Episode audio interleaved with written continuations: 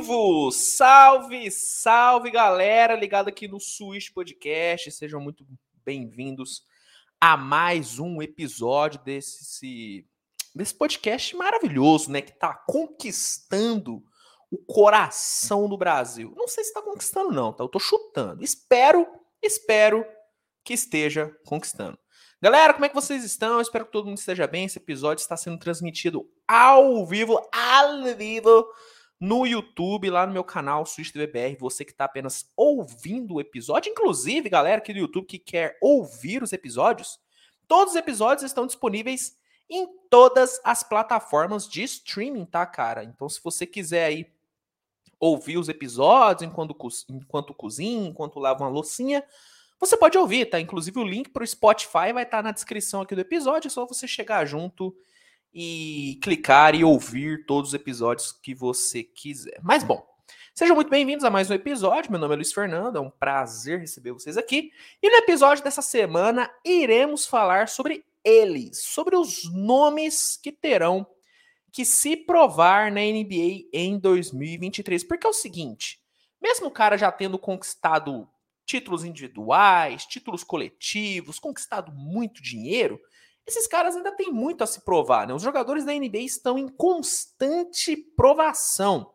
E alguns vão ter que se provar mais e alguns vão ter que se provar menos na próxima temporada. E nesse vídeo separei aqui alguns nomes para a gente discutir, alguns nomes que, na minha visão, vão ter que se provar nessa próxima temporada, tá bom? Tô vendo a galera chegando junto aqui já nos comentários, já chegando junto no chat. Quero agradecer a todo mundo que está aqui presente. Quero pedir o seguinte, tá? Já chega junto no like, já deixa o like aqui na transmissão, é, que ajuda demais. E se inscreva no canal, tá bom? Se inscreva aqui no nosso canal, porque, pô, batemos aí é, 20 mil inscritos recentemente, mas, cara, nossa meta aí, ela sempre é aumentada, né? A produção, a produção sempre aumenta a nossa meta. Então se inscreve no canal, compartilha, manda pra galera, porque isso sempre ajuda muito a gente, né? Eu acho engraçado que eu falo a produção sendo que é eu, porque eu não gosto de me colocar essa responsabilidade. Por isso que eu crio a entidade produção, porque ela ajuda sempre aqui para que eu não sinta tanta pressão. Galera, explicando rapidinho aqui, porque eu sei que tem muita gente nova, perguntas e superchats serão respondidos no final do episódio, tá?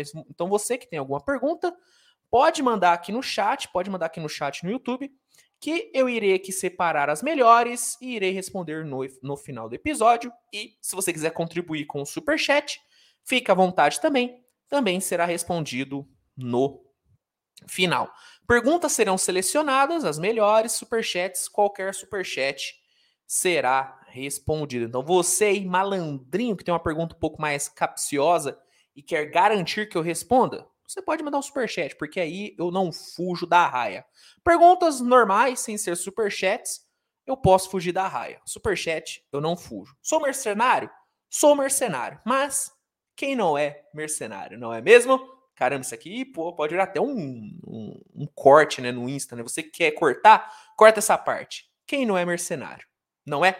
Mas bom, vamos parar de enrolação, vamos parar de falar besteira e vamos começar logo a falar sobre os jogadores que têm que se provar. Primeira coisa, tá? Deixar muito bem claro, porque eu sei que tem muita gente que pode distorcer aqui a minha fala. Eu não tô falando que nenhum desses jogadores são ruins. Eu não tô falando que esses jogadores são ruins, não tô falando que esses jogadores não prestam. O que eu tô aqui, o, que eu, o meu objetivo nesse episódio é trazer jogadores que, por N razões, vão precisar jogar mais, vão precisar realmente provar algo nessa próxima temporada. Porque eu sei que tem muita gente que é muito visceral, né, em relação ao seu amor, né, por certos jogadores, então para ninguém ficar ofendido, já vou deixar isso bem claro. Não é hate a nenhum jogador, não estou aqui destilando, destilando ódio para nenhum nome, tá bom? Eu costumo destilar ódio sobre alguns jogadores durante a minha rotina, mas nesse episódio exclusivo não irei destilar ódio a ninguém. Até porque ódio é um sentimento que eu guardo para os meus inimigos. Frase de vilão, hein?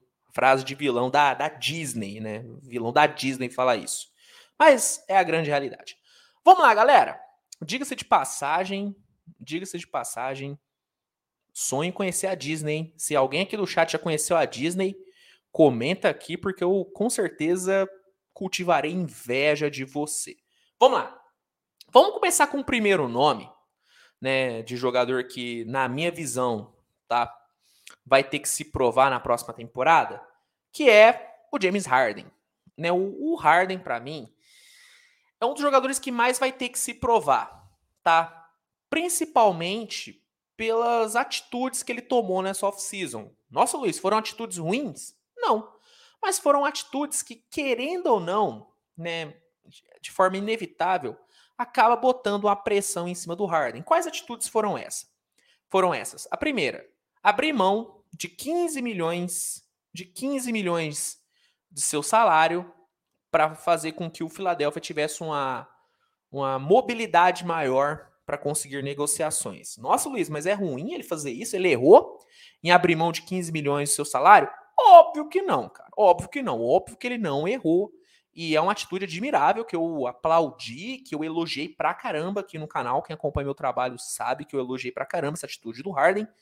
Me surpreendeu pra caramba, porque ver o Harden abrindo mão de dinheiro em prol da competitividade é algo que nunca aconteceu na vida do, do Harden, então foi muito surpreendente. Então, obviamente que não foi uma atitude ruim.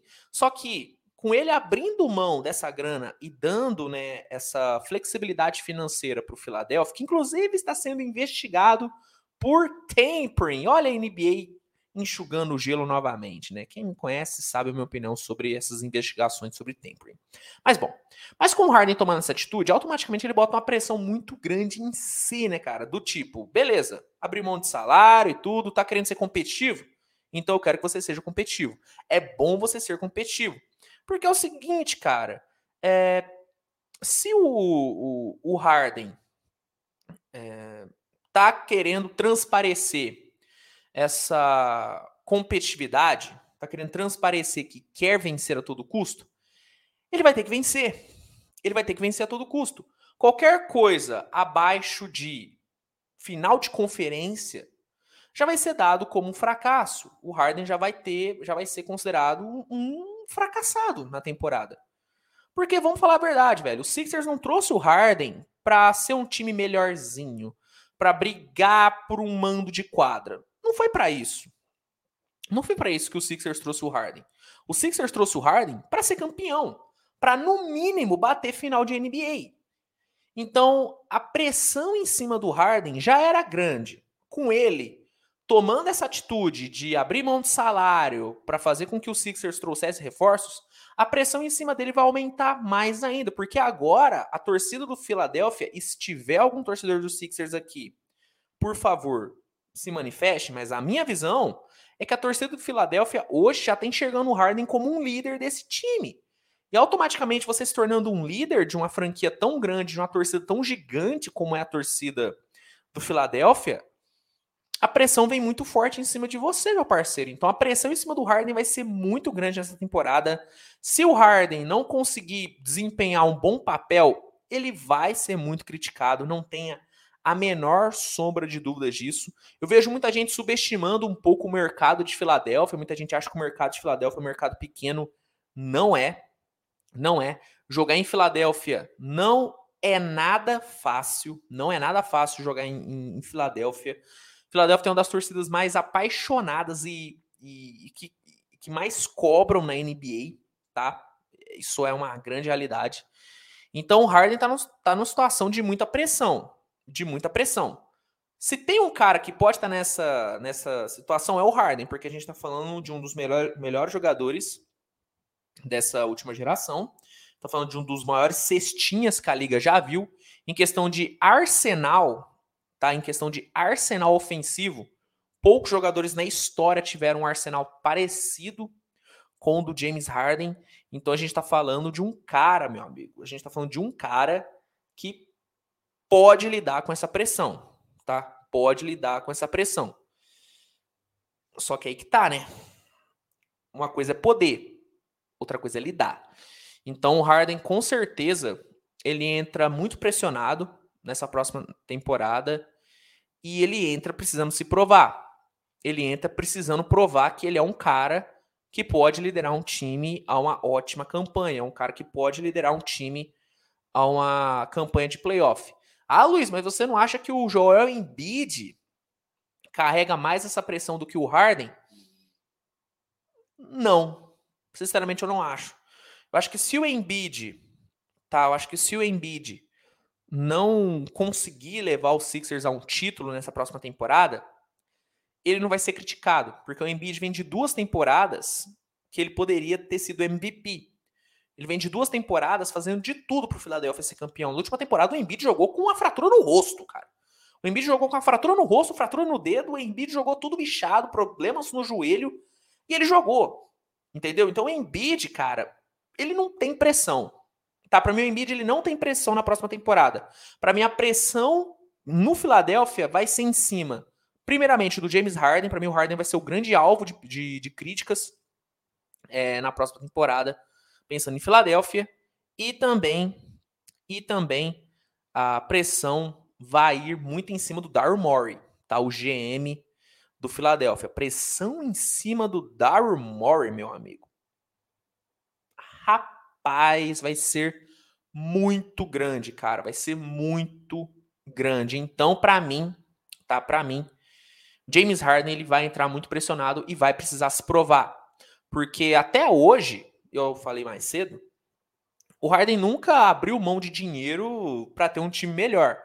É a primeira vez que isso acontece. Então, meu amigo, todo mundo tá curioso para saber o que, vai rolar. Todo mundo tá curioso para saber o que, que o Harden vai entregar. Então, na minha visão, o Harden é o primeiro jogador, né, desses que eu listei, é o primeiro jogador que vai entrar muito pressionado na próxima temporada. Não tenha a menor sombra de dúvida disso. Tá bom? Não tenha dúvida disso, cara. Não tenha dúvida disso. Deixa eu ver o que a galera tá comentando aqui. Eu vou acompanhar o chat pelo, pelo celular, que aí eu acho que, que vai ficar um pouquinho mais mais simples, mais simples. Deixa eu ver o que a galera tá falando. Ó, o Cláudio mandou. James Harden postou vários vídeos treinando bastante, além de ter emagrecido. Estou confiante como torcedor. Cara, realmente, velho, tá impressionante a, o, né, o, o pique que o Harden tá. Realmente o Harden ele tá bem mais fino, tá bem melhor fisicamente. O que é um milagre, né? O Harden off-season magro não é algo que a gente vê todos os dias. Então é, é realmente bem, bem, bem surpreendente. O Robin mandando também, né, cara, que o Harden vai arrebentar tudo, ele emagreceu e teve o verão todo no lab. Isso é verdade também. O Harden ele tá muito focado. E é por conta desse foco que ele entra pressionado na próxima temporada. É por conta desse foco que ele entra na próxima temporada precisando se provar. Porque a visão que a gente tem do Harden, que a gente sempre teve do Harden, eu acho que isso é unânime, é de um cara preguiçoso, é de um cara que só quer ganhar a grana dele, é de um cara que só quer números. Então, Ver ele abrindo mão de grana e focando, melhorando fisicamente, vai botar uma pressão em cima dele. E a gente tá curioso para saber, cara. Então, para mim, o Harden é um jogador que precisa se provar. Ele não vem de uma temporada tão boa, tá? Mesmo em números, a temporada do Harden tendo sido boa, em atuações, em quadra, em bola jogada, eu acho que deixou um pouquinho a desejar. E o seu último jogo contra o Miami foi simplesmente pífio, né? O Harden sumiu no último jogo contra o Heat. Então, com certeza o Harden entra precisando se provar demais em 2023. Tô vendo mais uma galera aqui comentando, né? Expectativas bem altas em cima aqui do James Harden. Muita gente pediu para mandar um abraço para Portugal. Um abraço para Portugal, hein? Tô vendo muita gente aqui de Portugal acompanhando. Muito obrigado. Vamos aqui então passar para o segundo nome já. Tem bastante nome aqui para a gente falar e pouco tempo, né? E pouco tempo. Apesar da moda hoje ser podcasts de 5 horas, eu não vou fazer um podcast de 5 horas.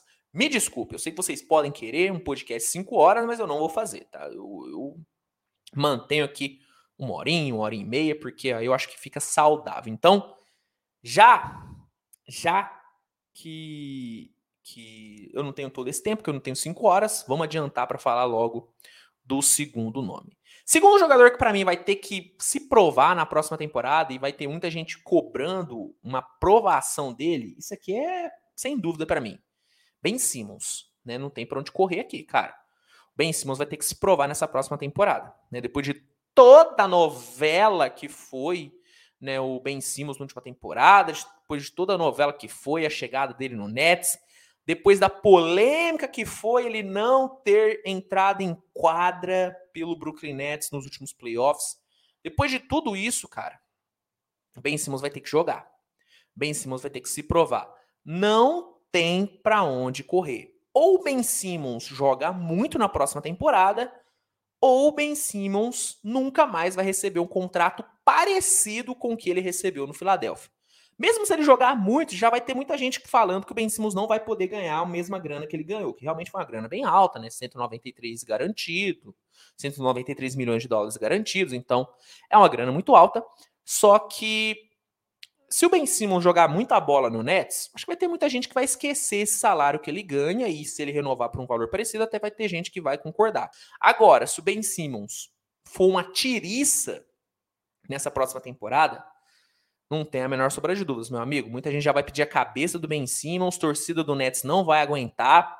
E para mim, um ponto que faz o Ben Simmons entrar nessa próxima temporada ainda mais pressionado é o fato de que talvez o Ben Simmons será o maior nome do Nets na próxima temporada, cara. Porque é o seguinte, né? Se o Kyrie Irving e o Kevin Durant saírem do Brooklyn Nets, o que aparentemente é muito provável de acontecer, o Ben Simmons vai ser, até o momento, tá? Até o momento, o único All-Star da equipe. Luiz Ben Simmons não é All-Star hoje. Tá, mas ele já foi All-Star. Então ele tem essa essa alcunha, né? Ele tem essa alcunha de, de All-Star.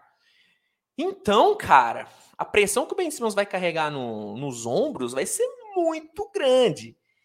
E a gente tem uma prova amostral do Ben Simmons de que quando ele tá com muita pressão, ele costuma peidar. E assim, eu falo isso com todo respeito ao Ben Simmons, com todo respeito ao Ben Simmons. Quem me acompanha sabe, cara, eu elogio muito o Ben Simmons, eu já passei muito pano pro Ben Simmons, já defendi demais ele. Para mim o Ben Simmons saudável é sim o melhor defensor da liga, para mim ninguém defende melhor do que ele quando ele tá saudável. Só que meu amigo, o Ben Simmons ele precisa jogar, cara, ele precisa mostrar isso. O Ben Simmons até hoje, é, sendo bem sincero, cara, até hoje o Ben Simmons teve duas temporadas muito boas, tá? Para mim, o Ben Simmons ele teve duas temporadas muito boas. A sua temporada de calouro foi uma temporada muito boa, muito boa. Ah, Luiz, mas ele não mereceu ser o novato do ano. Donovan Mitchell mereceu mais do que ele. Desculpa, para mim não, tá? Para mim o Ben Simmons mereceu muito sim ter sido o, o Rook of the Year. Tá? Para mim, ele mereceu demais ter sido o Rook of the Year no ano dele. E a, tempo, a última temporada dele no Sixers, sem ser essa passada, porque ele não jogou a anterior, mesmo ele tendo né, cagado no pau ali contra o Hawks e tudo, a temporada em si do Ben Simmons foi muito boa. Tanto é que eu acho que foi uma injustiça o Ben Simmons não ter sido o depoy daquela temporada. Então, desde que o Ben Simmons chegou na liga, ele teve duas temporadas que eu considero muito acima da média. As outras, foram, né? É, foi aquela água com açúcar e essa última o Ben Simmons não jogou. Então, o Ben Simmons, podendo ser o franchise perdo nessa última temporada, a pressão que esse cara vai ter vai ser gigantesca. E todo mundo questiona se o Ben Simmons sabe jogar sob pressão. Hoje, eu digo que ele não sabe jogar sob pressão, mas eu torço demais que ele me contradiga e que ele consiga é, me surpreender. Mas sendo franchise player ou sendo mais um jogador na rotação do Nets, o Ben Simmons ele vai ter que se provar, cara. O Ben Simmons ele vai ter que jogar a bola, porque eu posso contar nos dedos de uma mão as, o número de pessoas que ainda acreditam no Ben Simmons, cara. Muita gente já largou mão do Ben Simmons, muita gente não acredita mais no Ben Simmons, muita gente acha que o Ben Simmons nunca vai alcançar o potencial máximo dele. Mas eu ainda sou um desses crentes no Ben Simmons. Eu ainda acredito. É, eu ainda acredito que o Ben Simmons pode jogar bem. Só que ele precisa mostrar isso, cara. Ele precisa mostrar isso. É, aparentemente, o Ben Simmons está recuperado da sua lesão. Tá? Aparentemente, o Ben Simmons está 100% recuperado. O Ben Simmons ele tá, já pronto para jogar. Então é esperado que na semana 1 Ben Simmons já esteja, já esteja em quadra, já, já esteja recuperando o seu basquete. E é isso que ele precisa, cara. Tá, o Ben Simmons ele tem que focar no basquete, ele tem que jogar, porque ele tem um potencial absurdo, cara. O Ben Simmons ainda é, jo é jovem pra caramba. O Ben Simmons é jovem pra caramba, entendeu? É, para quem não lembra, o Ben Simmons ele foi do draft do Jalen Brown, então ele ainda é super jovem, ele é dessa nova geração. E o potencial que o Ben Simmons tinha quando chegou na NBA era era de ser um dos líderes dessa nova geração da NBA. Era de ser um dos grandes jogadores dessa nova geração. Só que ele, nos últimos dois anos, acabou se perdendo um pouco. Então eu acredito muito nele, só que ele precisa se provar. Ele precisa mostrar que ele pode realmente ser esse cara que todo mundo espera e que eu espero, sinceramente, tá? Obviamente que essa aqui é uma opinião pessoal minha, tá? Todos os nomes que eu vou trazer aqui, que na minha visão precisam se provar, é na minha visão. Você pode discordar, já tô vendo gente aqui, por exemplo, Ulisses. Ulisses não concorda que o Harden precisa se provar. Então, essa aqui é a minha visão. E na minha visão, Ben Simmons ele é um dos jogadores que mais precisa se provar nessa próxima temporada. Talvez ele seja o jogador que mais precisa se provar. Primeiro, por toda a novela que foi a saída dele no Filadélfia. O Ben Simmons ele bateu o pé, ele fez manha, deu birra para sair do Filadélfia, conseguiu sair. E segundo, pelo fato do Ben Simmons não ter entrado em quadra no último ano. Para mim, essas duas coisas fazem com que o Ben Simmons entre nessa próxima temporada precisando mostrar realmente o seu basquete, precisando mostrar que toda a novela que foi feita em cima dele não foi à toa. Entendeu? Mostrar que o Brooklyn Nets não cometeu um erro ao trazer ele, porque hoje, hoje é considerado um erro. Hoje trazer o Ben Simmons é um erro. Foi considerado um erro. Entendeu?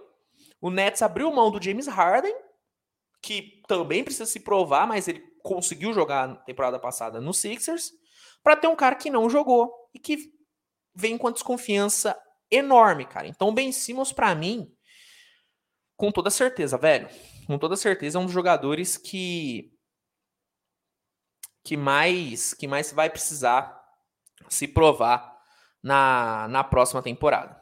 Com toda a certeza, tá bom? Deixa eu ver o que, que tem. O que, que a galera tá falando aqui sobre o Ben Simmons, que a gente já passa pro, pro próximo. Pro próximo nome. Ó, o Robin falou: acho piada quem disse que o Nets ganharam na trade. Cara, se o Ben Simmons tivesse jogado na última temporada, se tivesse jogado nos playoffs, e tivesse desempenhado um bom papel defensivo, talvez o Nets realmente poderia ter saído como um vencedor. Porque, vamos lá, imaginando o Nets passando do Celtics, eu não acho que passaria mesmo com Ben Simmons. Mas vamos imaginar passando ali do, do Celtics e o Harden na tiriça que estava nos playoffs, que vamos falar a verdade, o Harden estava uma tiriça nos últimos playoffs.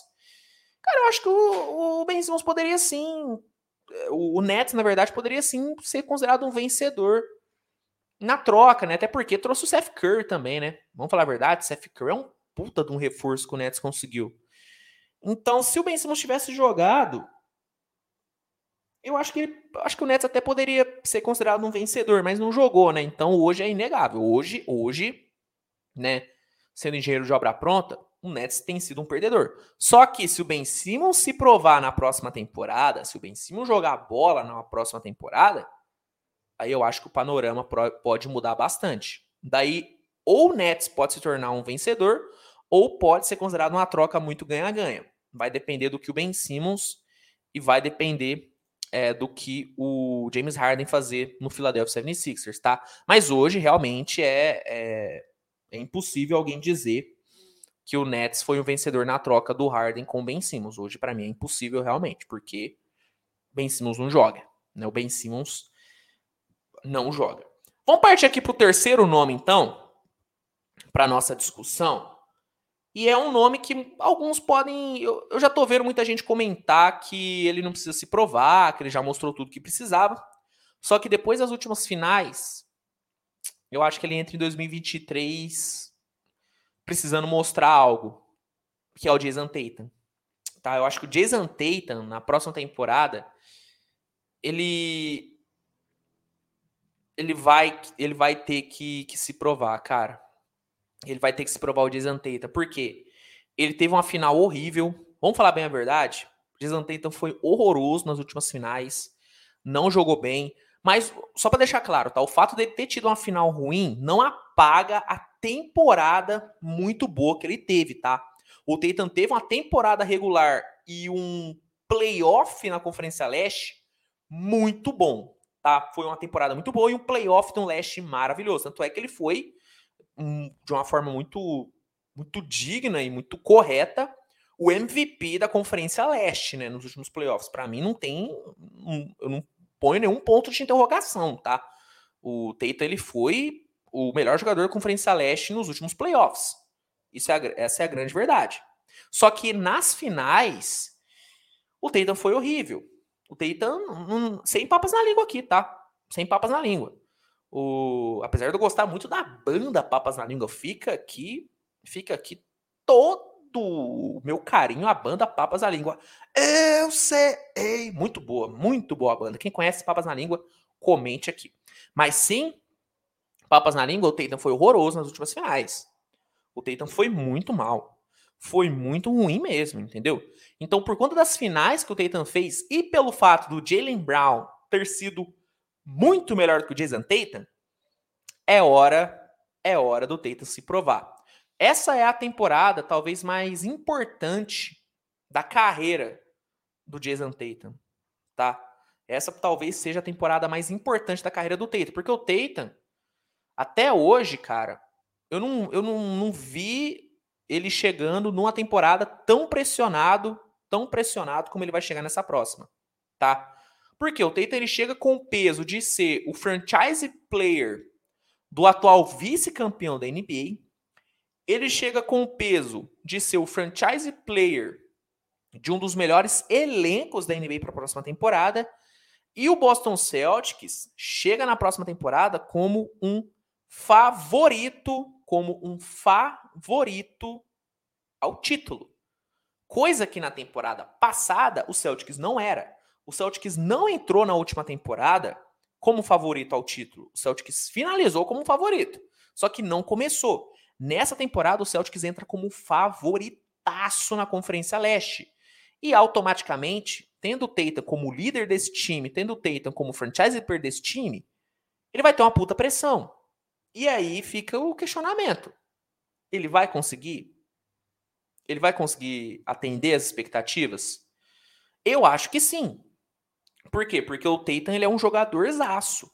Ele é um dos maiores talentos que a NBA tem hoje.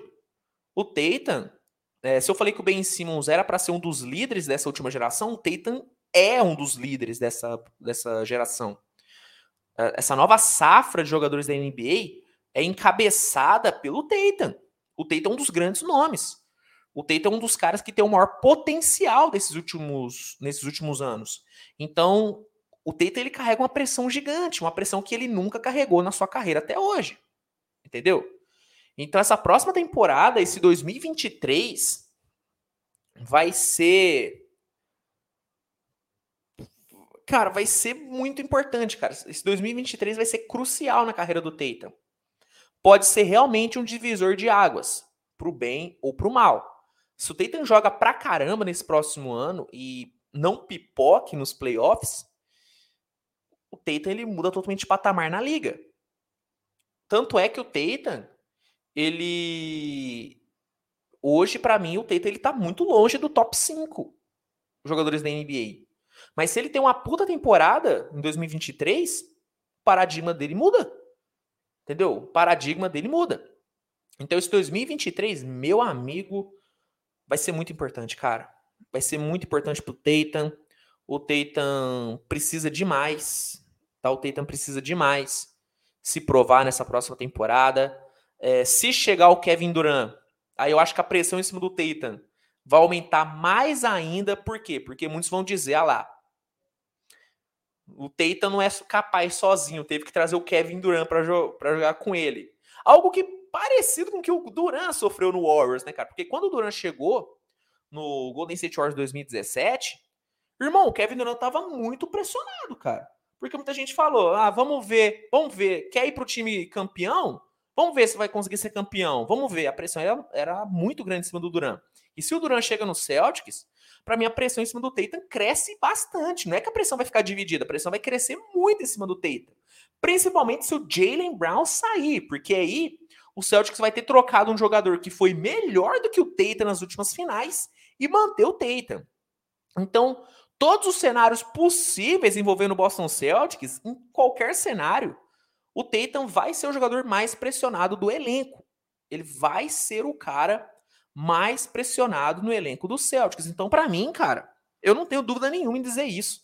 O Tatum entra na próxima temporada como um dos jogadores que mais vai precisar jogar como um dos jogadores que vai carregar a maior pressão nos ombros. Entendeu? É, é uma pressão muito grande, velho. É uma pressão muito grande.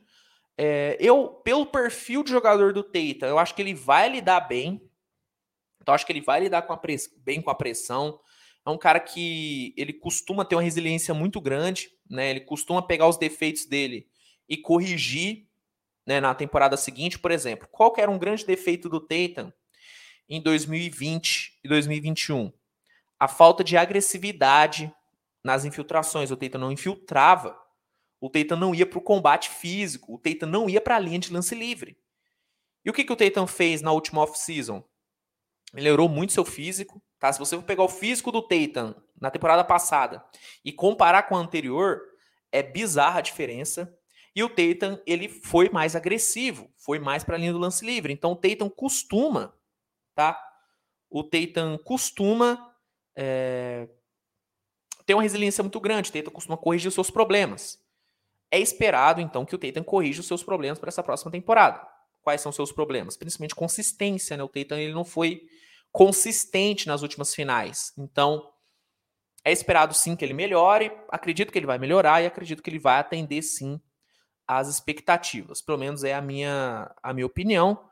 E como eu disse, em qualquer cenário, chegada do Duran, saída do Jalen Brown ou permanência do mesmo elenco, em qualquer cenário, o Tatum, para mim, ele entra na próxima temporada sendo o jogador mais pressionado, mais pressionado nesse elenco do Boston Celtics.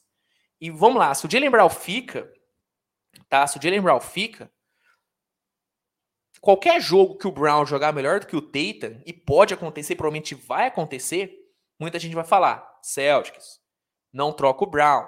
Troca o Tatum. O Brown é melhor que o Tatum. Já tem muita gente falando que o Jalen Brown é melhor que o Jason Tatum.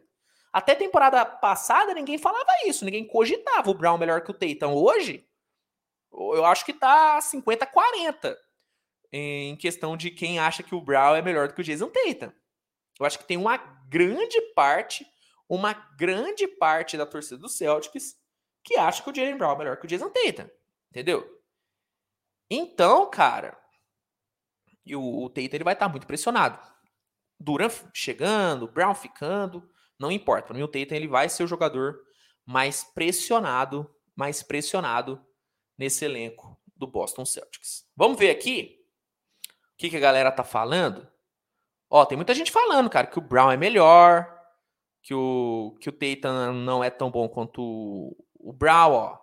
O Churupita TV mandou, né? Tatum foi o maior pipoqueiro que já vi em finais da NBA. Calma, calma. Importante lembrar que nas primeiras finais do LeBron, o LeBron foi tão ruim quanto o Tatum, tá? Importante salientar isso. Luiz Henrique falando que tá ansioso com o Atlanta Hawks. Muita gente que dando sugestão de jogadores para eu colocar nessa lista dos jogadores que vão ter que se provar. Ó, muitos desses que vocês estão falando vai estar tá aqui, tá? O Jean Pipim mandou: o povo precisa dar um like, pô. Ele até cantou. Pô, é verdade, hein? Eu até cantei, cara. Se você então não deu, não deixou o like, deixa o like aí, velho. Eu até cantei, papai. Vou cantar de novo. Eu sei, pô. Pelo amor de Deus, deixa o like agora. Chuva de like agora. Deixa o like, pô. Dá, dá essa moral. Ó, muita gente falando, ó, o Brown é melhor para mim. O Brown pode não ser mais talentoso, mas tem uma constância maior, na minha opinião. Cara, eu posso até concordar com isso, tá? Posso até concordar com isso. Deixa eu ver aqui. É, ó, o Maurício Mesquita meteu essa que eu. Meteu aqui que eu, que eu dei um de Casa Grande aqui, né? É 50-40 dá 90. É, é que os outros 10% são são indecisos, entendeu, Maurício? Os outros 10 são, são indecisos, entendeu? Os outros aí são, são indecisos.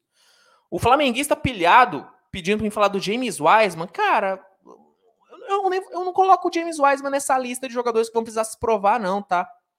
Sinceramente, eu não acho. Eu, é que eu não tenho expectativa em cima do Wiseman. Talvez alguns achem que o Wiseman vai precisar se provar, mas eu, sinceramente, não tenho expectativa muito grande em cima do James Wiseman. Tomara que ele jogue bem e tudo, mas eu não tenho expectativa muito alta com ele, não. Mas aí é uma questão pessoal minha, tá? Quem tem expectativa alta em cima do Wiseman vai, acredita que ele vai precisar se provar. Eu, particularmente, não não acho, tá bom? Galera, vamos passar aqui então para o próximo nome, que está aqui na minha na minha colinha, que está aqui na minha, na minha listinha, que é o Zion Williamson. Pelo amor de Deus. Se tem um cara que vai ter que se provar nessa próxima temporada, é o Zion. Pelo amor de Deus, cara. O Zion vai precisar muito se provar. Vai precisar muito se provar na próxima temporada. Primeiro, recebeu um contrato maravilhoso, né? Cinco anos, 195 milhões de dólares. Pelo amor de Deus. Contrato maravilhoso. O mesmo contrato do Jamoran. Só que a diferença é, Jamoran foi um dos melhores jogadores da última temporada e o Zion não jogou. Então, só por isso, o Zion já vai ter que se provar pra caramba. O Zion já vai ter que provar que, que ele merece essa grana. Segundo, o hype em cima do Zion, apesar de ter já caído um pouquinho, ainda é muito alto. Muita gente bota no Zion Williamson a, a banca de que ele pode ser o melhor jogador da liga. Que ele pode ser o jogador mais dominante, mais dominante da, da NBA. Eu, particularmente, talvez eu, eu tenha, eu esteja muito desanimado com o Zion, mas eu não boto mais essa banca de, de possível Yannis Antetokounmpo no Zion. Eu hoje eu não coloco mais essa banca em cima dele. Eu acho que o Zion ele tem muitas questões para lidar e óbvio, não tem como fugir disso. A questão peso é um grande problema. Se não fosse um problema, o Pelicans não ia colocar uma cláusula de controle de peso no contrato do Zion. Então, pelo fato do Zion não ter jogado na última temporada e mesmo assim ter recebido um contrato de cinco anos, ele vai ter que se provar, cara. Principalmente pelo fato do Bradley, do Bradley Beal, tô maluco, do Brandon Ingram ter assumido o controle, ter assumido o posto de franchise player do Pelicans. O fato do Pelicans ter jogado muita bola na reta final da última temporada e ter feito um playoff muito digno sem ter o Zion, para mim bota uma pressão a mais em cima do Zion. Porque o Pelicans provou que não precisa do Zion para ser competitivo. Tô dizendo que o Pelicans com o Zion e sem o Zion é a mesma coisa? Não. Não. Obviamente que tendo um cara do talento do Zion, e em nenhum momento eu tô questionando o talento do Zion, tá? Eu só, eu só não tô tão hypado quanto uma galera aí tá. Mas é inegável. Com o talento do Zion, o Pelicans é melhor. Só que temporada passada, o Pelicans deixou muito bem claro que, ó, se não tiver o Zion, não é terra arrasada, não. Porque muita gente pintou o Pelicans como um zero à esquerda quando o Zion foi confirmado fora da temporada. Muita gente falou: não, agora acabou, agora o Pelicans não compete por mais nada. E o Pelicans foi muito competitivo. Fez jogo duríssimo contra o Phoenix fez jogo duríssimo contra o Phoenix, se classificou no play-in. Então, velho, o Pelicans jogou muita bola. O CJ McCollum encaixou muito bem. Se encaixou muito bem. Hoje, na minha visão, não é o Pelicans que vai precisar se adaptar ao jogo do Zion. O Zion vai ter que se adaptar. O Zion vai ter que se adaptar ao jogo do Pelicans. O Willie Green montou um ótimo sistema ao redor de Brandon Ingram e CJ McCollum. Hoje é o Zion que vai ter que se adaptar, meu amigo. Entendeu? Então, todos esses fatores para mim, todos esses fatores para mim, vão fazer com que o Zion entre na próxima temporada com o alvo nas costas. Qualquer jogo ruim do Zion, a galera vai cair matando. Eu vou ser um crítico ferrenho ao Zion Williamson. Por quê? Porque, infelizmente, ele se tornou esse cara. Entendeu? eu, eu não gosto muito de julgar o que o cara faz fora das quadras, tá? A menos que seja algo criminoso e tudo, aí, aí obviamente não, pode passar pano jamais. Só que, vamos lá, se o cara vai muito em festa e tudo, eu sinceramente, eu não questiono muito, tá? Se o cara é festeiro e tudo, não sendo criminoso, eu não costumo levar muito, muito em conta. Mas a partir do momento que o extra quadra atrapalha o quadra do jogador, aí me incomoda. Por exemplo, o fato do Harden ser um, um dos maiores frequentadores de strip club dos Estados Unidos atrapalha o Harden dentro de quadra? Olha, sendo sincero, sendo sincero, não atrapalhou muito não. Tá em Houston, o cara foi MVP, teve temporada com mais de 35 pontos de média e indo para strip club igual um maluco. O fato do Kawhi ir em strip club em algum momento na, na sua vida atrapalhou ele? Não. O fato do Kevin Durant gostar de uma festinha e tal atrapalhou ele em algum momento? Não. Agora, o fato do Zion não conseguir ficar no peso ideal, o fato do Zion estar fora de forma, deixando bem claro, hoje, hoje, né?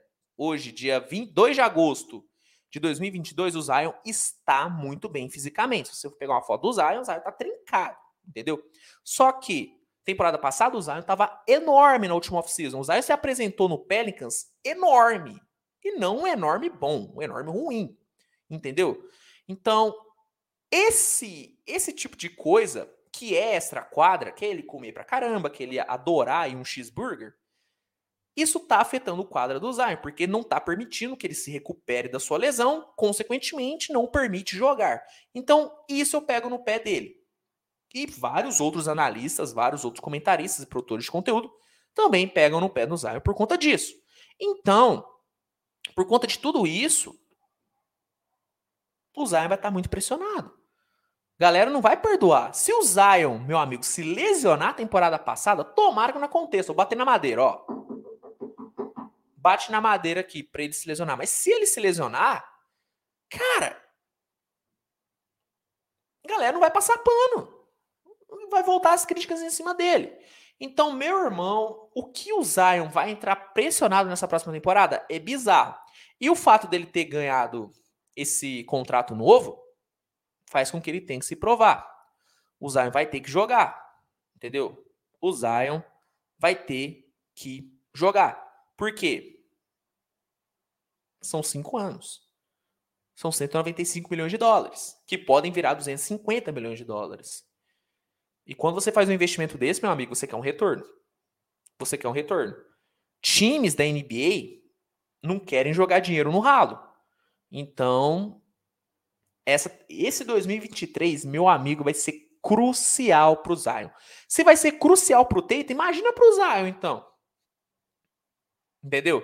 Então, o Zion Williamson, para mim, é um dos caras que, velho, se não jogar o que todo mundo espera, a pressão que esse cara vai sofrer vai ser bizarra. E, infelizmente, não tem o que ele fazer. Ele plantou isso, cara. Ele plantou essa desconfiança. Todo mundo desconfia do Zion desde que ele chegou na liga. E agora, então, é o momento onde está todo mundo desconfiando dele. Então não tenha dúvida, meu amigo. Zion Williamson vai ter que se provar demais, demais na próxima temporada. Não tem o que fazer. Galera, deixa eu aproveitar, né, que a gente está chegando aqui na reta final do episódio, 44 minutos já para dar um recadinho do League Pass para vocês, tá, cara? Daqui a pouquinho a pré-temporada da NBA começa e se você quiser assistir todos os jogos da pré-temporada e já garantir os jogos da temporada regular que vem, já é bom você ter o seu League Pass, tá? Já garante o seu League Pass agora, porque além de você ter sete dias grátis para testar a plataforma, você ainda vai ter um descontaço maravilhoso na assinatura. Mas você só vai ter esse desconto e esse período de teste grátis se você se cadastrar usando o link que está na descrição aqui do, do, episódio no YouTube, cara. Então você que quer o League Pass, vai na descrição aqui do episódio, clica e já garanta o seu para não perder os jogos de pré-temporada e também os jogos da temporada regular. Vale a pena. Eu tenho o League Pass e eu recomendo para todo mundo, cara. Então você que não tem, link na descrição, tá bom?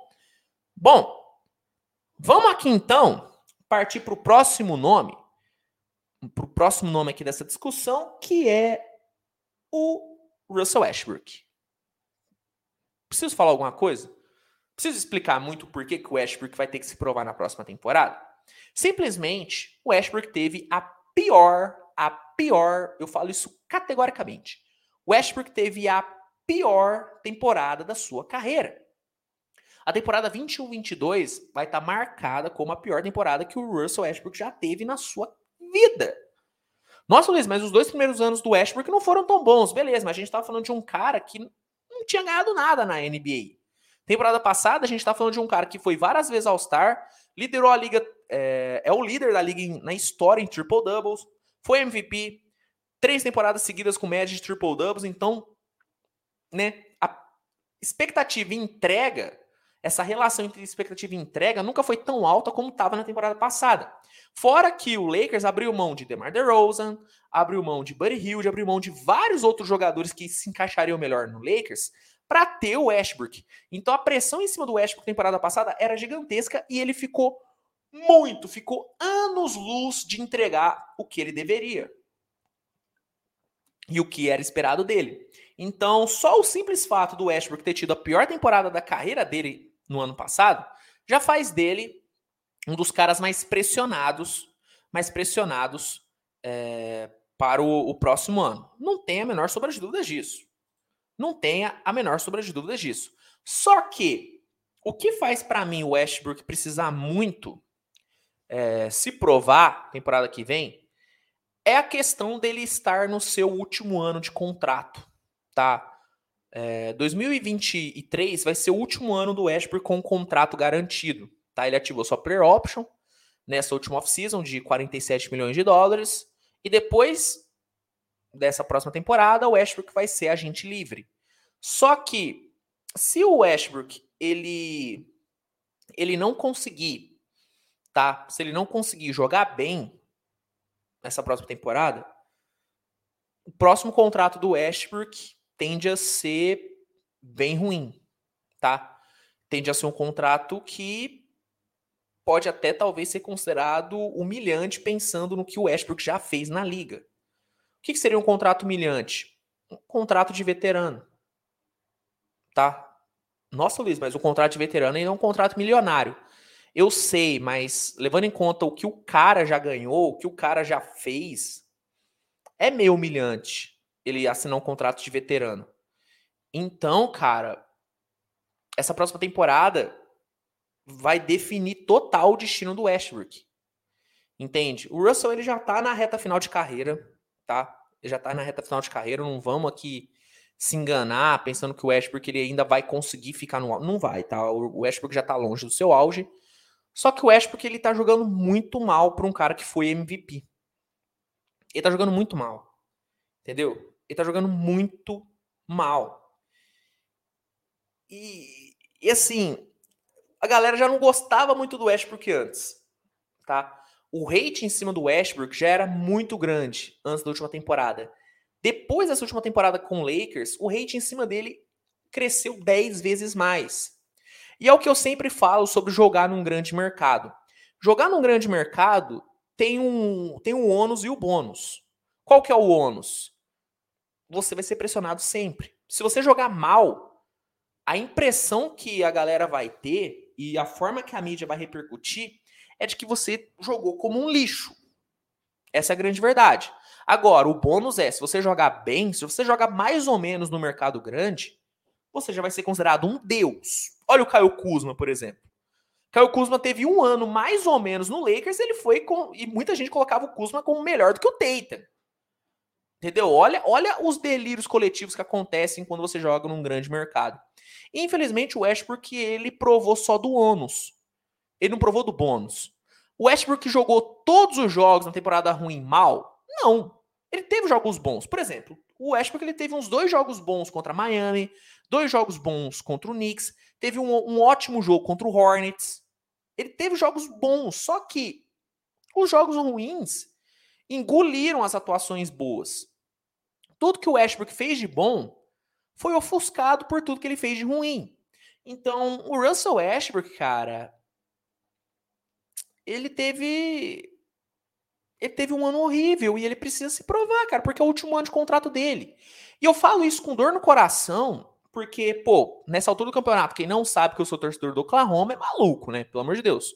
Eu sou torcedor do Oklahoma, eu torço pro Thunder, e o Westbrook é o maior ídolo do meu time. E ver ele passando por isso, eu ter que criticar ele, me dói muito, cara, porque, velho, o cara é ídolo, o cara vai ter camisa aposentada no meu time, o cara. As maiores alegrias que eu vivi torcendo pro Thunder foi por conta dele, entendeu? E é, e é duro criticar o Westbrook, mas infelizmente não tem como. Não tem como passar pano pro Westbrook tá? Não tem, não, não tem como. E temporada que vem, cara, é, é aquilo, é o vai ou racha. É o vai ou racha. Se ele jogar mal, não não vai ser loucura imaginar o Westbrook assinando um contrato de um ano pelo, pelo mínimo de veterano na próxima off-season. É meio, é meio exagerado dizer isso? Talvez seja, mas não é mais impossível. Se fosse há três anos atrás alguém me dissesse que em um off-season o Westbrook queria assinar pelo mínimo de veterano, eu diria que é um absurdo. Hoje, eu até falo, se bobear, vai mesmo. Entendeu? Então, cara, é muito duro o Westbrook, ele vai ter que se provar muito no próximo ano. Vai ter que se provar demais.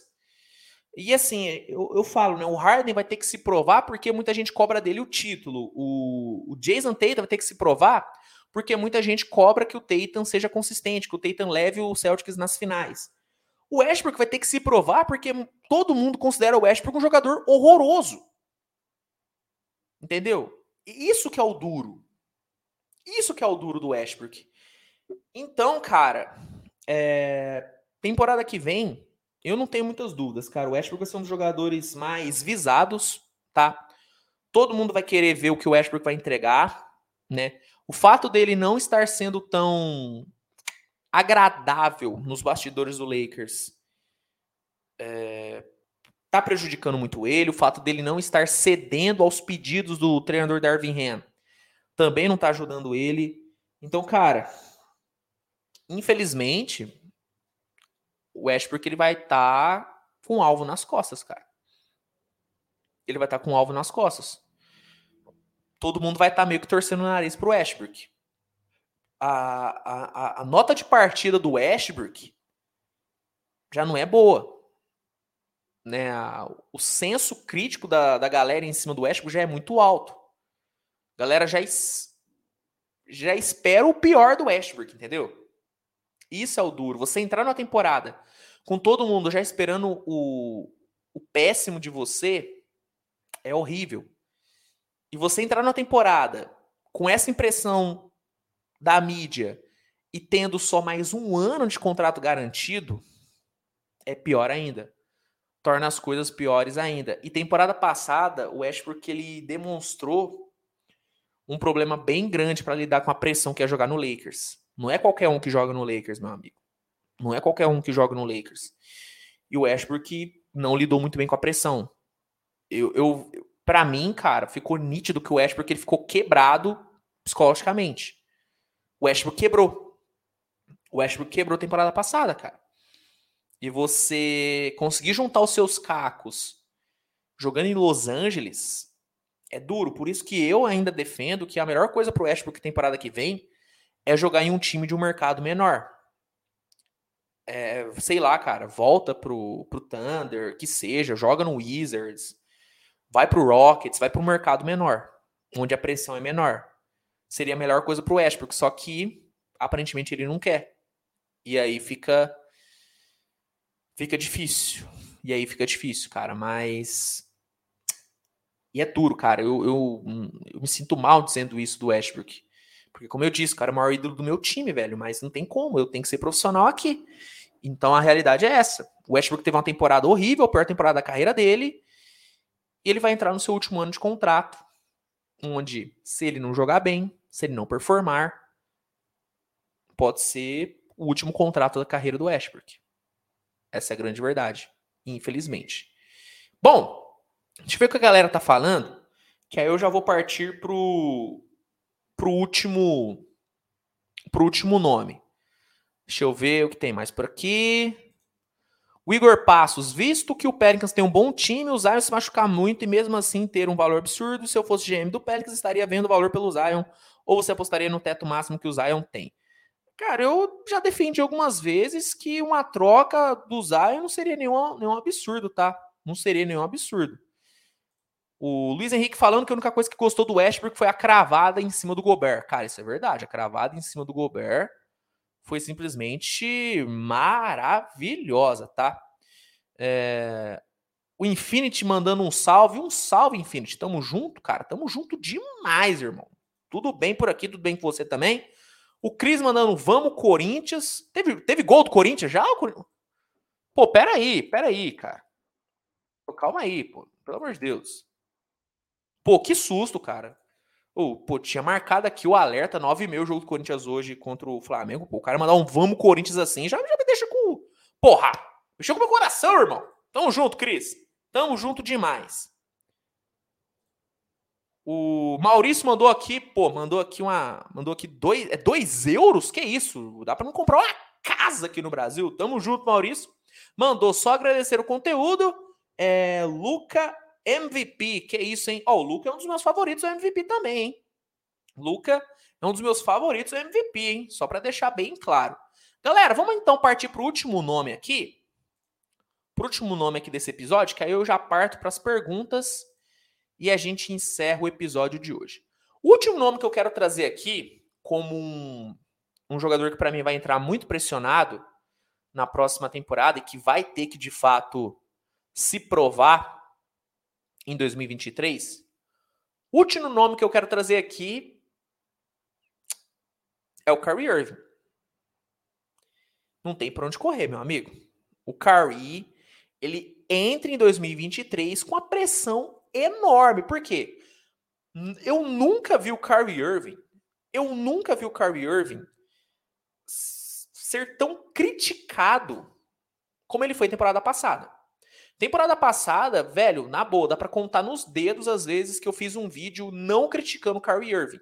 E não é porque eu peguei no pé do Kyrie, porque o Kyrie não deu motivos, ou deu poucos motivos pra, pra elogiar ele, cara. Na boa, tenta puxar na memória algum, algum motivo para elogiar o Kyrie. Tirando o jogo dele no play-in contra o Cleveland Cavaliers, eu não consigo buscar um motivo para elogiar o Kyrie Irving temporada passada, não, cara. O Kyrie ele foi criticado do começo ao fim. Principalmente no começo, porque ele não jogou por opção própria. E hoje, cara, eu acho que as críticas em cima do Kyrie são ainda maiores vendo o que, que aconteceu. Por conta do Kyrie, o James Harden saiu do time. Por conta do Kyrie, o Kevin Durant quer sair do time. E, velho, olha o colapso que rolou no Nets por conta do Kyrie Irving. Ah, Luiz, mas a responsabilidade inteira é do Kyrie? Posso ser sincero? Para mim é, cara. Para mim é. Porque o Kyrie, cara, pelas atitudes dele temporada passada, ele perdeu a confiança de absolutamente todo mundo no Nets. Talvez só o Steve Nash confie ainda no Kyrie, mas muito pouco. Mas muito pouco. O Duran não confia mais no Curry, tanto é que o Duran foi pro Nets por conta do Curry e tá indo embora por conta do Curry, pelo menos tá querendo ir embora por conta do Curry. E o James Harden foi pro Nets exclusivamente por conta do Kyrie Irving para jogar com o Kyrie Irving e foi embora porque ele não aguentou os caprichos do Kyrie. Então o Kyrie, meu amigo, ele entra nessa próxima temporada com a pressão absurda. Apesar de eu achar que ele não sente pressão, porque na minha opinião, tá? Pode ser equívoco meu. Mas para mim o Curry tá cagando porque a, pelo, porque a galera pensa dele. Para mim o Curry tá literalmente cagando porque a galera pensa dele. Mas o, o Curry, ele ele precisa ele precisa se provar, cara, porque ninguém confia no Curry. Entendeu? Ninguém confia no Curry mais. Ninguém. Hoje, para um cara confiar um contrato de três anos com o Kyrie Irving, o cara é maluco. Tanto é que o Nets, tanto é que o Nets não estendeu o, o, o, o contrato. Né? O Kyrie decidiu ficar no Nets. Ele ativou sua player option e vai ficar no Nets nessa temporada. Só que o Nets não, não chegou no Kyrie e falou: beleza, Kyrie, vamos dar aí três anos de contrato para você. Não deu. Entendeu? Não deu. Então, velho, pô, cara, a situação do Kyrie Irving é muito complicada, a desconfiança em cima do Kyrie é muito grande. E, me, e como eu disse, tá? Para mim o Kyrie, ele tá cagando pra pressão, tá? Eu acho que o Kyrie não tá nem aí, para mim o Kyrie não tá nem aí pro time que ele joga, o Kyrie não tá nem aí pros companheiros de equipe que ele joga. Eu acho que o Kyrie ele só quer mesmo jogar, ganhar mais uma grana e se aposentar. Eu posso pode ser uma visão equivocada minha? Pode ser, cara. Pode ser, você pode discordar de mim. Mas hoje essa é a visão que eu tenho sobre o Kyrie Irving. Para mim o Kyrie ele tá cagando e andando para todo mundo e ele só quer fazer o dele e ir embora. Tá? Para mim, é essa a impressão que eu tenho do Curry. Só que não dá para mim falar de jogadores que entram pressionados, que entram precisando provar alguma coisa na próxima temporada, e não falar do Kyrie Irving. Seria um erro meu. Seria um erro meu. O Kyrie precisa muito se provar. Seja jogando no Nets, principalmente se ele jogar no Nets, seja jogando em outra equipe, seja jogando no Lakers, por exemplo. Porque a desconfiança em cima do Kyrie Irving é muito grande. Tá bom? É muito grande. Então, cara, para a gente fechar esse episódio, para a gente fechar essa lista dos jogadores que mais precisam se provar na próxima temporada, o Kyrie Irving tem que estar. Tá. E como eu disse, ele não tá nem aí. Mas a impressão, e eu acho que o, o senso comum, é de que o Kyrie ele precisa provar alguma coisa. Todo mundo vai esperar algo do Kyrie. Então, o Curry ele tem que estar tá nessa lista. Não tem como. Não tem como o Curry é, não tá numa lista de jogadores que precisam se provar. Por quê? Porque ele foi o jogador mais criticado na última temporada. Eu acho que o Curry ele, ele conseguiu ser mais criticado na última temporada do que o Russell Westbrook. E o Russell Westbrook, para mim, ele foi o jogador mais desvalorizado na última temporada. Terminou a temporada passada, o Westbrook foi o jogador que ficou mais desvalorizado. Só que eu tendo a dizer, pode ser impressão minha, é, que o Kyrie Irving foi o cara foi mais criticado do que o Russell Westbrook. E, e, isso é loucura. Você conseguir ser mais criticado do que o Westbrook na última temporada, você é, tem, você é campeão, meu amigo, e o Kyrie conseguiu ser. Então, o Kyrie, para mim, para mim, ele precisa muito se provar em 2023. Muito, muito mesmo, muito mesmo se provar. Ó, eu concordo 100% com o Steve Kerr, até porque quem sou eu para discutir, discutir com o Steve Kerr? A grande culpa do insucesso do Nets na temporada passada foi o Irving. Ele teve problemas em Boston e agora no Nets e é um jogador muito irresponsável que neste momento não merece o salário que tem. Eu assino embaixo. Eu assino embaixo. Essa é a grande verdade. E se o Nets tivesse mesmo dado a extensão de três anos para o Kyrie Irving, é, seria uma, uma loucura. Seria uma loucura. Eu estaria aqui dizendo, eu estaria aqui dizendo que o Nets cometeu a maior cagada da sua história, porque dar uma extensão máxima para o Kyrie Irving teria tranquilamente é, sido a pior cagada que o Nets poderia fazer. Ele vai ganhar, né, os seus seus, deixa eu só ver aqui, é seus 36 milhões de dólares nessa próxima temporada, porque ele ativou sua player option, tá? Que ele ativou sua player option. Se ele não tivesse ativado sua player option e estivesse esperando alguém dar um contrato máximo para ele, ele ia estar sentadinho na sua casa até hoje, na sua mansão até hoje. Porque ninguém tem confiança suficiente para dar três anos de contrato para Kyrie Irving.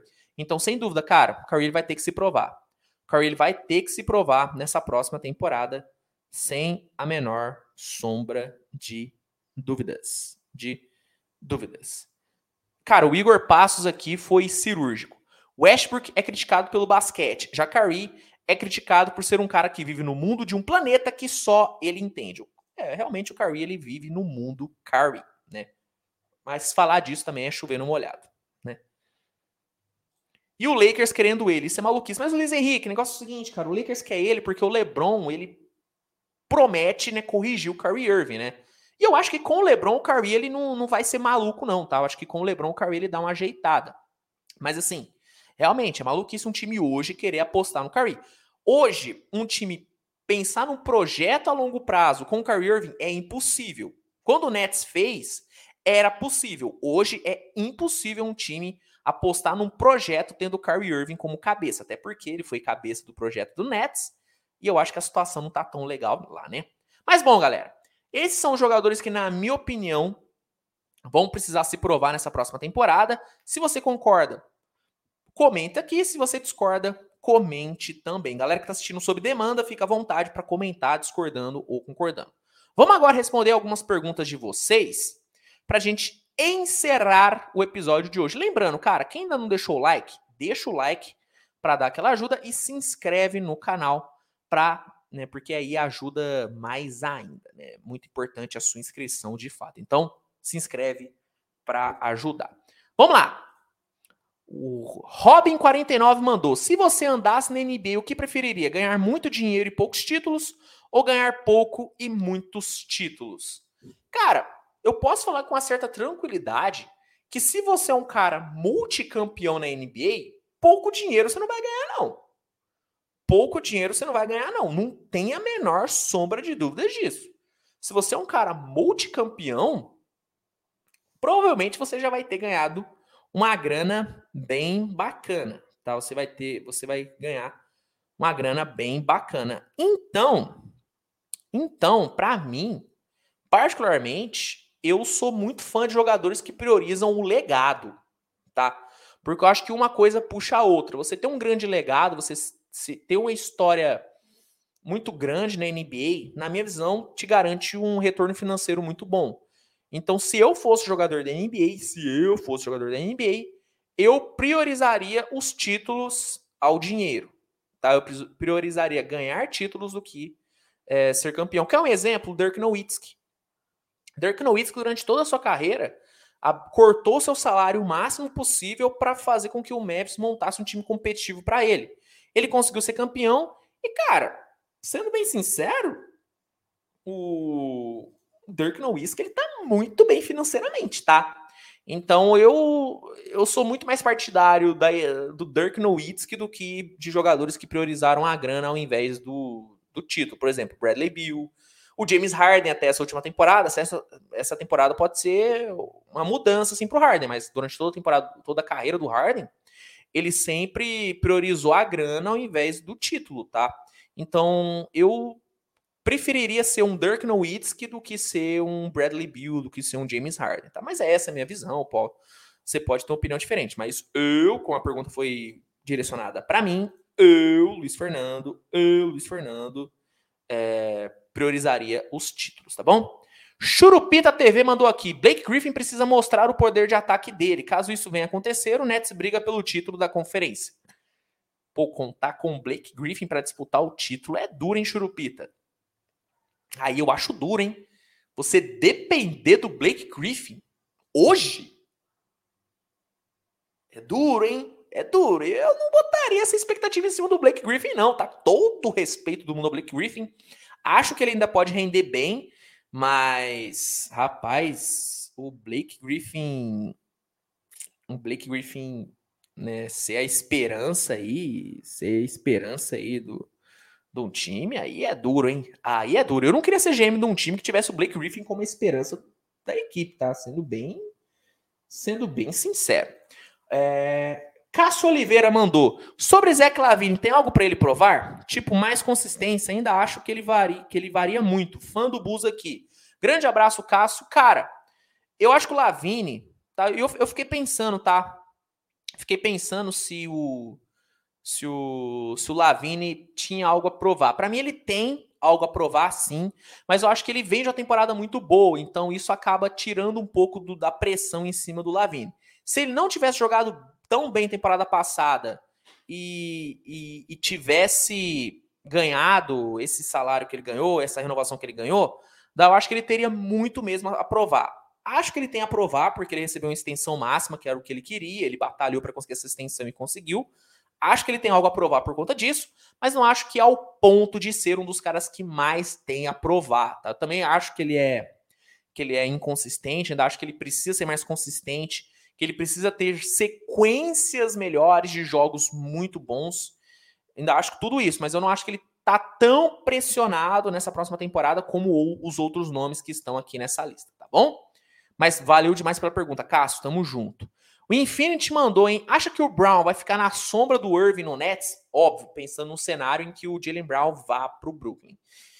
Cara, eu acho que pelo momento que o Curry vive e, pela, e pelo momento que o Jalen Brown chegaria no Nets, eu acho que o Jalen Brown chegaria para ser o cara do Nets ao invés do Curry, tá? Sendo bem sincero. Primeiro, se o Jalen Brown chegar no Nets, eu acho que o Curry não fica no Nets, tá? Eu acho que o Nets dá um jeito de, de se livrar do Curry para montar um time ao redor do Jalen Brown, pelo menos essa é a minha impressão. Mas se ficar os dois, eu ainda acho que o Brown ele chegaria com a banca um pouquinho maior. Eu acho que o Brown chegaria com respaldo, tanto da diretoria como do, da torcida, maior do que o Curry. Então, mesmo o Curry podendo ser um nome maior do que o Jalen Brown, o Curry é um nome maior que o Jalen Brown por, por tudo que ele já conquistou. Eu acho que o momento faz muita diferença. Então, por exemplo, se é anunciado amanhã o Jalen Brown no Nets, Duran sai e o Curry fica. Se eu for montar um banner de um jogo do Nets, eu coloco o Jalen Brown no banner em vez do Kyrie Irving, tá? Então, acho que essa é uma analogia que, que exemplifica bem isso. Acho que o momento de Jalen Brown fala mais alto do que o, o, histórico do Kyrie Irving. Então, eu não diria que o Jalen Brown ficaria na sombra do Kyrie. Acho que o Jalen Brown chegaria para ser o nome do Brooklyn Nets, tá bom? Última pergunta para a gente fechar aqui o episódio. Diogo Miguel mandou: Luiz, você acha que o Christopher Porzingis ainda volta a ser o mesmo do New York Knicks? Eu vi muita gente comentando aqui durante o episódio, Luiz, o Christopher Porzingis tem que se provar, o Christopher Porzingis tem que tem que provar alguma coisa. Cara, para mim o Porzingis é parecido com o caso do James Wiseman que eu falei mais cedo. Eu não acho que o James Wiseman tem que se provar porque eu não espero muita coisa do Wiseman. É a mesma coisa para mim com o Porzingis. Tá? Eu eu não acho que o, o, o Porzingis precisa provar alguma coisa, porque eu não espero muita coisa do Porzingis mais. Tá? Eu acho que o Porzingis, ele, ele é isso aí que ele foi no Dallas, é um, um scorer que tem potencial para romper 20 pontos de média, é um ótimo arremessador para 3 pontos, é um cara muito alto, só que é um defensor ruim, é um cara que não pega rebote, é um cara que não consegue ficar saudável, tá? Eu não espero muito do Porzingis nessa próxima temporada, ainda mais jogando no Wizards, que deve ser um time bem difícil de assistir temporada que vem, sendo bem sincero. Então eu não tenho expectativa em cima do Porzingis, cara, sendo sincero, eu não acho que ele vai voltar a ser o jogador de Nova York. Eu não acho que ele vai alcançar o potencial que ele tinha em Nova York. Sinceramente, não acho. Então eu não não tenho expectativa em cima do Porzingis não, cara, sendo bem sincero, sendo bem sincero. Para fechar, Curto e grosso nessa resposta aqui, nessa pergunta do Arthur Cardoso. O que você acha sobre o Dame ficar insistindo em ficar no Portland? Burrice. Eu não acho que ele tem que ficar em Portland. Já falei disso algumas vezes, vou falar de novo. O Damian Lillard já provou que ele tinha para provar em Portland, ele já provou a sua lealdade ao Portland, ele já provou que ele ama Portland, que ele, que ele é um dos maiores ídolos do Blazers, ele já provou tudo isso, cara. É hora dele pensar nele mesmo e ele não tá fazendo isso. Então eu acho que é burrice ele ficar no Blazers. Todo respeito à torcida do Blazers. Eu sei que tem muito torcedor do Portland aqui, mas eu até acho que vocês entenderiam demais se o Lillard saísse do Blazers, né? Acho que vocês, torcida do Portland, entenderiam muito, tá bom? Galera, vamos, ó, vamos, vamos fazer um negócio diferente aqui. Vamos finalizar com a sequência de perguntas aleatórias. Mandem perguntas aleatórias aqui no chat. Perguntas aleatórias. Eu não, eu não vou responder sobre basquete. Não vou responder sobre a NBA. Vou responder só pergunta aleatória nesse final. Vamos ver. Vamos ver se, se vocês estão se vocês estão criativos aí. Só pergunta aleatória. Pergunta de novela, pergunta de qualquer coisa. Não vou responder nada sobre basquete. Não vou responder nada sobre NBA. Só se alguém mandar o superchat eu respondo, mas sim. Fora isso eu não vou responder. Se vocês mandarem é, perguntas aleatórias, vou responder aqui agora. Para a gente fechar aí com um minuto e 1 minuto e 20. A gente fechar com 1 minuto e 20. Vamos lá. O Arthur, o Arthur pergunta: é, de onde você é? Cara, eu sou de Uberaba, Minas Gerais. Inclusive, se tiver alguém de Uberaba aqui no chat, acompanha o canal, irmão, seria um prazer conhecer vocês, tá? Eu sou de Uberaba, Minas Gerais. Aô! Minas Gerais, maravilhoso. Luiz Henrique, comida preferida? Cara, duro, hein? Minha comida preferida, cara. Velho, é difícil, mas eu vou dizer pizza, cara. Particularmente, particularmente eu sou um grande admirador da pizza, cara. Eu gosto muito de pizza, muito de pizza. Então, é, cara, é a minha top 1. Vou colocar pizza aqui como minha comida favorita, velho. Vou colocar pizza, vou colocar pizza. Rodrigo pergunta: qual o melhor filme que você já assistiu? Cara, o melhor não quer dizer o meu favorito, né? Então, o melhor filme que eu já assisti. Cara, é duro, mas assim, né? Eu tenho até um pôster do filme.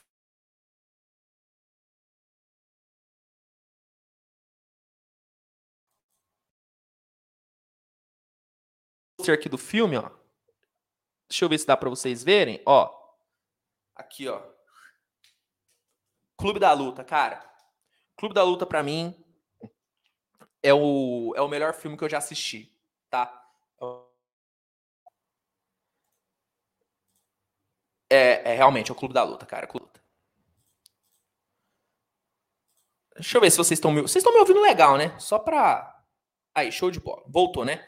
Voltou. Só pra deixar claro, filme favorito é o Clube da Luta, melhor filme também é o Clube da Luta. Tá bom? Deixa eu ver aqui. Só pergunta aleatória, hein? Diego Miguel, Real Madrid ou Barcelona? Irmão, eu sou eu sou do eu sou Barcelona. Falando bem a verdade, eu sou Barcelona, cara. Eu sou muito fã do Pep Guardiola, acho que o Barcelona de 2012 foi o melhor time que eu já vi jogar. Então, eu vou de Barcelona, cara. Entre Real e Barcelona, eu sou Barcelona. Apesar de torcer hoje pro Real ser mais negócio, eu sou eu sou mais eu sou mais Barcelona, cara. Eu sou mais Barcelona. Maurício Mesquita, quantos filhos tem? Cara, eu não tenho filho, velho. Eu tenho um sobrinho pequeno, mas filho eu ainda não tenho. Eu queria ter filho um dia. Não hoje. Não hoje. Mas um dia eu quero ter um filho aí. Ter um moleque. Ter um moleque. É... Infinity, série favorita? Cara, é difícil, mas eu vou dizer Friends. Meio meu clichê, né?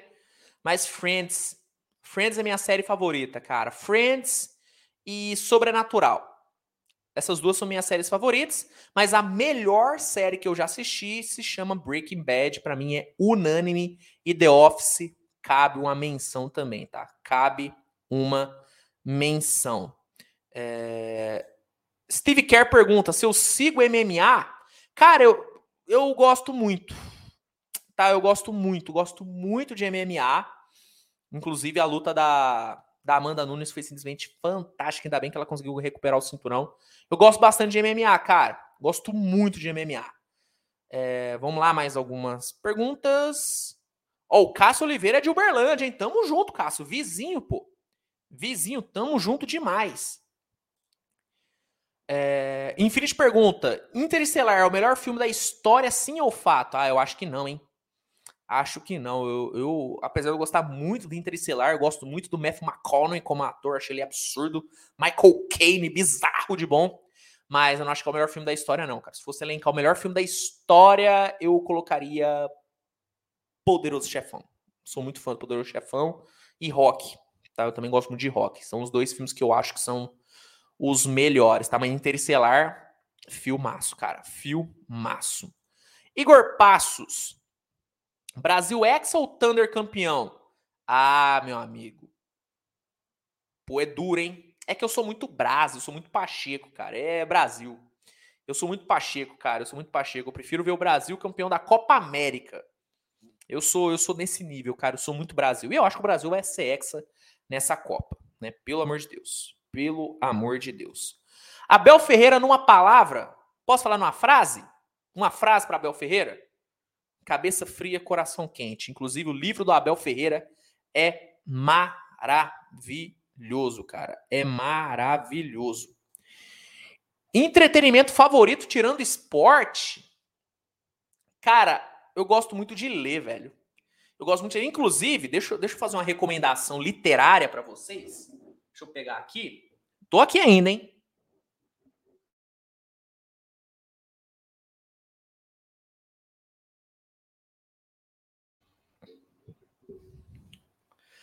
Ó,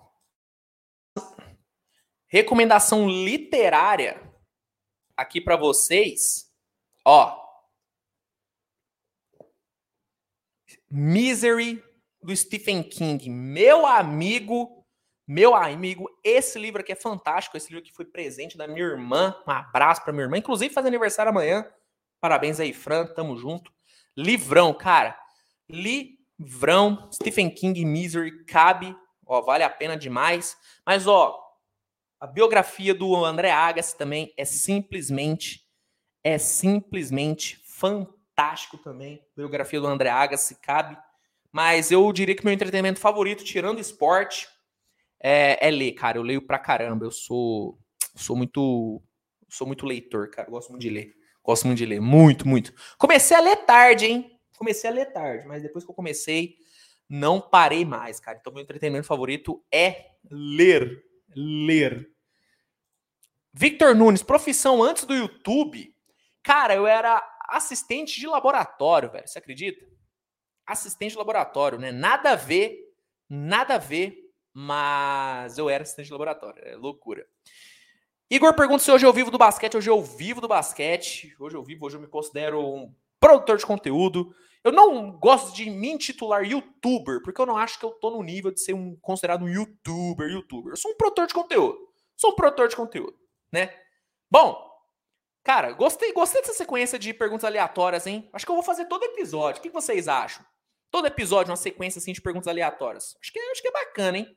Acho que é bacana. Gostei. Assim a gente se aproxima mais, né? a gente se aproxima um pouquinho mais. Mas eu gostei, cara. Eu gostei de sequência de perguntas aleatórias. E vamos encerrar? Vamos encerrar assim no auge? Vamos encerrar aqui no auge? Vamos encerrar, galera.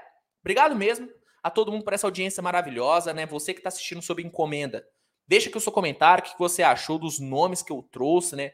Se você tiver alguma pergunta aleatória que queira mandar aqui nos comentários, mande aqui que eu vou responder você. Então, fique totalmente à vontade. Galera que está só ouvindo o episódio, pô, Valeu mesmo, tamo junto. Obrigado mesmo a todo mundo que tá ouvindo o episódio. Mas, pô, assiste, né? Toda terça-feira, 7 horas da noite, Switch Podcast ao vivo no YouTube, Switch TVBR lá no YouTube. Então, você que tá só ouvindo, vale a pena assistir a gravação. E tamo junto, cara. Tamo junto demais. Semana que vem voltamos com mais um episódio, toda terça-feira. Lembrando, tá? Produção de conteúdo no canal não para. Inclusive, 9 horas tem um vídeo sobre o mercado da NBA saindo aqui no canal.